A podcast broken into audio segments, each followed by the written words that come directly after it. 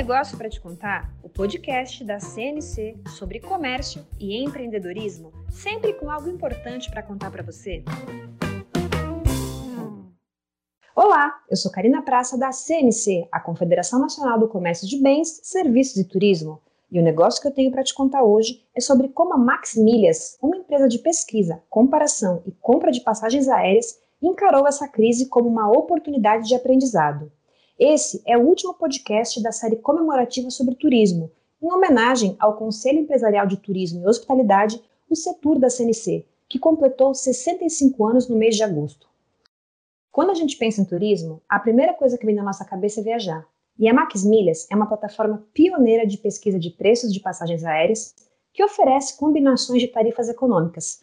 Criada em 2013 em Belo Horizonte, a empresa é líder no segmento de emissões de passagens com milhas de terceiros e já atingiu a marca de 6 milhões de viagens realizadas. Em 2017, foi eleita Startup do Ano pelo Startup Awards e em 2018 conquistou o prêmio E-Commerce Brasil de Inovação. Para falar sobre os desafios de se consolidar no ambiente digital e como a pandemia impactou as viagens no Max Milhas, nossa convidada é a sócia e CMO da empresa, Tayana Degman. Tayana, é um prazer conversar com você. Conta pra gente, como foi o trabalho para tornar a Max Milhas uma das maiores e mais reconhecidas startups do país na venda de passagens aéreas? Qual foi o segredo? Ei, Karina, em primeiro lugar, obrigada pelo convite, é, a você e a CNC. É, eu acho que tem alguns componentes que ajudaram a tornar a Max o que ela é hoje. É, o primeiro é é, é, muito a forma como a empresa surgiu, que foi de uma dor real. A gente, o nosso fundador, que é o Max, ele namorava à distância na época, ele trabalhava na, na Vale e ele ficava distante da namorada, que hoje em dia é a esposa dele. E ele foi comprar uma passagem aérea e o preço da passagem subiu muito até ele fechar a compra. E ele reparou que em milhas esse, esse valor não tinha sido alterado. Então, a gente brinca que a Maximilian surgiu de duas coisas. Uma, dele ser um pouco panduro, e, um, e a segunda, que é a principal, é desse amor, né? Surgiu de uma história de amor. E aí ele ficou correndo atrás de alguém que pudesse ter milha, que pudesse emitir para ele e tal, e aí ele conseguiu viajar com as milhas de um amigo. Ele falou, cara, poxa, eu podia ajudar outras pessoas a viajarem também é, através dessa, dessa modalidade. Então, começou muito mais como um hobby, um projeto paralelo. Ele falou: ah, se eu vender uma, se eu conseguir ajudar uma pessoa por dia a viajar, eu estou feliz. Hoje dia são muitas milhares de pessoas que, que a gente é, consegue viabilizar a compra de passagem todos os dias. Então, esse foi um aspecto, assim, que eu acho que, que é uma dor muito real e uma inovação dentro de um mercado que que não é um mercado que costuma inovar tanto. Eu acho que agora as coisas estão se acelerando com todo o contexto que está acontecendo é, da pandemia, do Covid, etc. Mas é um setor que tradicionalmente, o setor aéreo em si, não é um setor muito avançado ainda em termos de tecnologia, digital, etc. É. E aí eu acho que essa questão ali do início do, dessa história do amor e de ajudar os dois lados, né? Maximilias é na prática um marketplace. Então, de um lado, nós temos a pesquisa e venda das passagens, que é feita pelo nosso site, pelo nosso app, e do outro lado, nós temos pessoas que vendem suas milhas são meios que elas não, não, vão usar por algum motivo e elas disponibilizam na plataforma. Então, é, esse lado também de ser uma empresa de economia colaborativa que conecta os dois lados, né, uma plataforma que faz isso, também foi outro ponto que ajudou muito a gente a crescer. Acho que esse tipo de negócio está cada vez mais se desenvolvendo, cada vez mais em alta, porque de fato você é, ajuda mais de um lado ao mesmo tempo, né? Você consegue conectar é, oferta e demanda, esse tipo de coisa. E na, na linguagem pode... digital a gente pode brincar que deu match esse encontro aí de quem quer vender e de quem quer comprar. Exato, deu um super match, porque para para pensar, às vezes você paga ali a anuidade do seu cartão, junta os pontos, é, faz compra né, no e-commerce certo para ganhar bônus, por aí vai, e por algum motivo você não consegue fazer a viagem que você gostaria, ou porque você não acumulou ponto suficiente, ou porque você não vai mais tirar férias naquele período. Então, muitas vezes essas milhas ou expiram, ou você acaba trocando por um produto que, que você não quer tanto, enfim. Então, isso virou uma alternativa para essas pessoas. E do outro lado, você tem toda uma, uma base de clientes que deseja viajar e a maioria deles, a grande maioria do nosso público, viaja por motivos pessoais. Então, isso é uma coisa que persiste até hoje. O que, que a gente chama de motivo pessoal? É a pessoa que mora numa outra cidade e precisa visitar a família, que namora à distância, que tem um concurso público para fazer. Então, a gente sai muito daquele perfil de viagem corporativa, sabe? É um perfil muito mais como o meu caso, por exemplo, que sou carioca, morei 10 anos em São Paulo e moro em Belo Horizonte há quatro. Então, eu tenho amigos em São Paulo, família no Rio de Janeiro, e eu fico fazendo essa, essa, essas viagens, essa triangulação sempre. Então, eu acho que esses aspectos todos somados de um público mais específico, é, com uma proposta inovadora que traz benefícios para mais de um lado, é, e aí com o que a tecnologia permite, fez a gente avançar bastante. E aí, somado a isso, tem um outro lado que vem lá desde a história do amor, que é a importância que a gente dá também para o nosso público, para os nossos clientes. Isso, ao longo dos anos, fez a Max Milhas crescer muito, porque nós não somos uma empresa com investidores, a maioria das startups é, famosas, conhecidas são, a Max Milhas não, a Max Milhas é o que a gente chama de bootstrapped, que é quando a empresa cresce somente com recursos próprios. Então, para a gente, essa parte de sempre cuidar muito da relação com o cliente, tomar mais cuidados, prestar um bom atendimento, um bom serviço, sempre foi crucial para a gente crescer e alavancou muito a gente até hoje. É, você citou que a, a maior parte das pessoas que viajam é por um motivo pessoal, né? Pelo menos um terço desses viajantes que compram as passagens na Max Milhas não conseguiriam viajar se não, se não tivessem encontrado esse preço atrativo que vocês oferecem. Vocês estão ajudando a democratizar as passagens aéreas no Brasil e a movimentar o setor, né?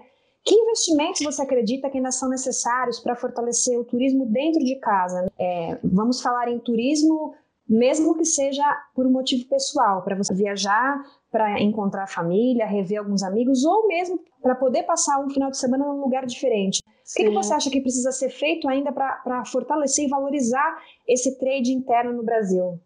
Karina, você sabe que esse, esse público é um público que nos dois últimos anos cresceu muito para a gente. É, como eu te falei, a nossa origem ela é o público que viaja por motivos pessoais, que a gente chama de lazer por motivos pessoais, é uma categorização que a gente criou. É, mas o público que viaja lazer, lazer, tipo férias, feriado, vem crescendo muito para a gente. E uma coisa que eu acho curiosa é que o, a pandemia está ajudando a acelerar, né? Então você perguntou, ah, o que, que, o que, que pode ser feito? Eu acho sim que é, o mercado ainda precisa, o mercado de turismo ainda precisa se tornar mais acessível sob alguns aspectos. Existe um certo mito de que viajar internamente custa mais caro, às vezes, do que para outros países. E dependendo do tipo de viagem, isso é, realmente acontece. Na prática, o que a gente está vendo agora é uma aceleração muito grande do interesse pelo próprio país. Então, em julho, por exemplo, 96% das buscas feitas no nosso site foram para Brasil.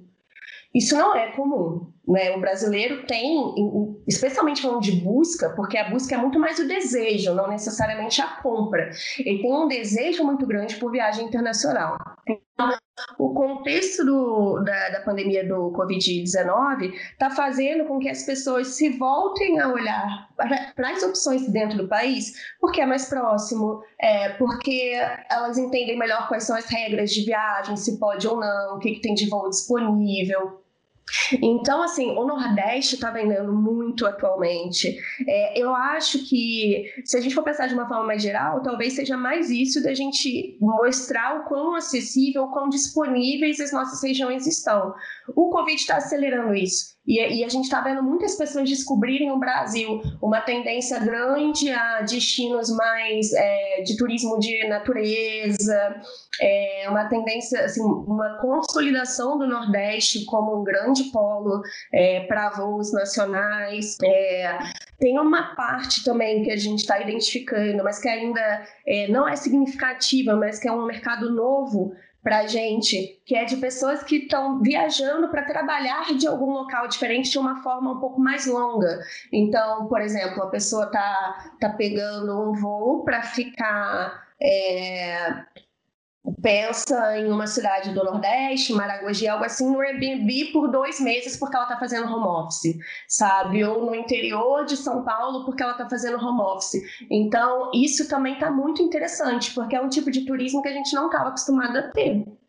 É, então, se a gente for parar para pensar, é claro que qualquer grande crise traz muito problema, mas ela também traz muita oportunidade. E eu acho que essa da expansão do turismo nacional é uma delas é, mesmo que forçadamente, o brasileiro está buscando essa opção e está se encantando. Assim, a gente tem conversado, a gente faz às vezes pesquisa qualitativa, conversa com os clientes e realmente é, o Brasil está sendo muito mais descoberto e já tem é, pessoas viajando em família, tá? Grupos pequenos, quatro, cinco pessoas fazendo essas viagens, é, muitas vezes para ir trabalhar de home office, os filhos não estão fazendo aula presencial, etc. E o pessoal está indo ficar é um tempo maior. A gente consegue ver isso pela data de ida e volta é, dos voos. Então, isso também está super interessante. Eu acho que, que a gente vai, vai ter boas é, boas, bons resultados a partir daí com o turismo nacional. Talvez não vai ficar no patamar que está agora, é, em termos proporcionais, claro, porque de todo modo está menor né, do que seria numa época normal, mas eu acho que ele também não vai voltar ao que era. Eu acho que, vai, que tende a ficar mais alto. Você falou de pesquisa, né? É, vocês medem o grau de satisfação dos clientes, porque você é, um, é uma jovem, mas já tem uma vasta experiência em negócios digitais, né? E como é que vocês fazem para manter esse know-how no e-commerce tão competitivo como nos dias de hoje? Medir o grau de satisfação dos clientes ajuda? Nossa, Karina, ajuda demais. É, é você falou, eu comecei a trabalhar com internet muito cedo, né? Então eu tenho 20 anos nesse setor.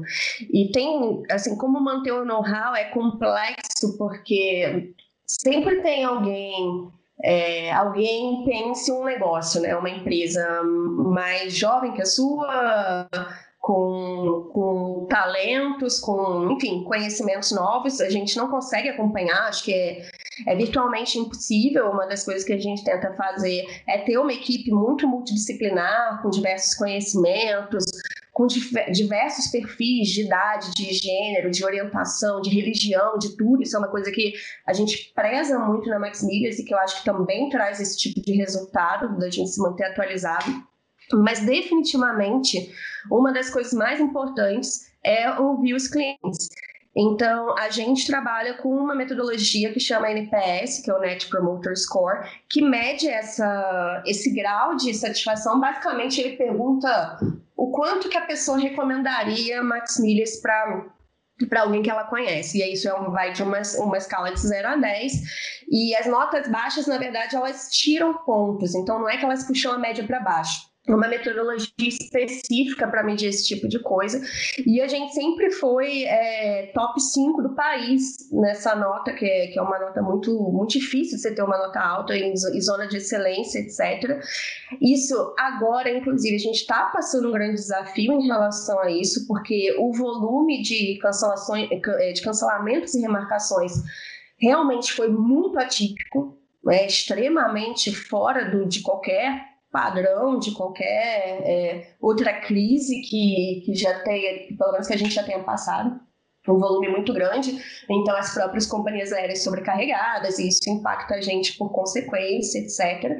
Então a gente não está no, na zona de excelência que a gente costuma estar atualmente. A maioria dos esforços da empresa, quase 100% dos esforços da empresa estão nessa frente de automatizar processo de cancelamento, de remarcação, é, de já dar mais autonomia para o cliente decidir a vida dele. Isso tudo está sendo, tá sendo um investimento muito grande por parte de tecnologia e de equipe como um todo dentro da empresa. É, mas além dessa, dessa metodologia principal que a gente usa com frequência, e a gente usa para medir os dois lados, tá, Karina? A satisfação de quem compra a passagem e vai fazer a viagem, e a satisfação de quem disponibiliza as milhas para serem é, utilizadas também na plataforma. Então, porque para a gente são dois públicos, a gente tem que deixar os dois lados é, satisfeitos, né? Além disso, a gente faz aí com a equipe de produto, é, a gente faz é, pesquisas mesmo com os clientes é, muito mais direcionadas, às vezes, para um objetivo específico. Então, se a gente quer lançar alguma funcionalidade nova, a gente chama clientes. Antigamente, a gente até chamava no escritório mesmo. Hoje, a gente está fazendo muito por vídeo. Então, a gente mostra um protótipo de como aquilo vai funcionar, a gente pega opinião, a gente vê como que ele interage com, com aquela funcionalidade. Então, esse tipo de metodologia de validação ela é muito importante, porque uma coisa é você perguntar para o cliente se ele, ah, você gostaria de comprar, você gostaria de ter um filtro de passagem para o Nordeste, ao invés de procurar uma cidade específica por vez, você quer procurar Nordeste. Ele fala, ah, eu gostaria. Outra coisa é você dar para ele essa, essa função na tela como uma das funções e você ver quantos deles de fato vão interagir com aquilo. Então, essa é uma outra coisa que a gente faz muito. Então, a gente sempre tem a, essa mensuração da satisfação geral e mais pesquisas específicas e validações específicas, tanto de satisfação quanto de funcionalidades. E recentemente vocês foram reconhecidos como a melhor agência online de viagens é do Reclame Aqui. Então é, é interessante saber de que forma vocês têm essa relação com o cliente, porque isso também mantém com que a Max esteja no patamar que ela está. É, falando nessa questão de se manter no patamar, a pandemia chegou para mexer com as estruturas de todas as empresas, né? E, e, impactou profundamente o setor de viagens e o turismo, e consequentemente vocês. Foi um baque, assim, foi muito difícil. Eu acho que todos os negócios, de alguma forma, foram impactados, alguns de forma positiva, mas não foi a maioria, né? a maioria foi de forma negativa. E claramente, falando do setor de turismo e principalmente o aéreo, é, realmente foi muito grande, porque você teve fronteiras fechadas, aeroportos fechados, uma série de recomendações que, inclusive, né, eram necessárias naquele momento para conter o avanço do, do vírus como muitas empresas, a gente levou ali uns primeiros momentos, uns primeiros. Vai, desde que surgiu lá, né, outubro, novembro do ano passado, a gente achou que não ia ser muito grande. Quando a gente viu ali é, março, que no começo de março e meio de março que as coisas fecharam, etc., Aí a gente montou uma sala de guerra muito rápido. É o momento onde realmente a gente junta toda a equipe, os diretores trabalhando juntos numa mesma sala, tomando as decisões de forma muito mais é, eu não vou te falar nem que são reuniões constantes. A cada duas horas para todo mundo, ver o que está acontecendo e redefine os próximos passos. Então, é realmente uma sala de guerra. É, de forma que, no fim, a gente teve que tomar uma decisão muito difícil, a decisão mais difícil que a gente já tomou até hoje, que foi de desligar 42% da equipe. Isso foi super, assim, a gente passou por todas as possibilidades antes. Foi uma carga emocional é, para todo mundo que participou disso muito grande. É, mas a gente precisou fazer pensando o, justamente na queda dessa demanda e do que, que a gente precisava fazer para garantir é, a sustentabilidade do negócio. Então, acho que essa foi a primeira grande alteração que a gente fez a gente iniciou é, é, renegociando muitos fornecedores também, prazo, etc., é, cortando algumas coisas, né, ferramentas, é, enfim, diversos custos da empresa. E aí, quando a gente viu que mesmo assim não ia dar, a gente desligou uma parte considerável da equipe, e a partir daí é, Acho que essa foi a principal mudança de estrutura. A, a, segunda principal mudança de estrutura foi de estrutura de. Na verdade, não foi de estrutura, foi de foco, foi de visão estratégica. A gente até então tinha uma visão estratégica muito focada em crescimento e, e inovação, lançamento de novas funcionalidades, etc. E a gente. É, quando, quando, a, quando a gente, nesse momento da, da sala de guerra, a gente percebeu que a gente precisava mudar tudo isso para precisamos atender os clientes. É, a gente não tem outra alternativa a não ser olhar para dentro, olhar para os processos internos, automatizar coisas que ainda eram manuais, para a equipe conseguir ganhar fluidez e velocidade para atender as pessoas. Então, hoje foi o que eu te falei: 95% dos nossos esforços de tecnologia, por exemplo, que costuma ser o recurso mais. É, mais caro dentro de uma empresa como a nossa, está em atendimento ao cliente. O próprio marketing, que é a área que eu que eu comando ali dentro da Max Milhas, é, a gente deixou muito mais de fazer campanha de atração de venda. A gente, assim, a gente entendeu na hora, não é o momento de falar para nossos clientes sobre isso. Vamos acolher esses clientes, vamos falar, olha, essa hora vai voltar.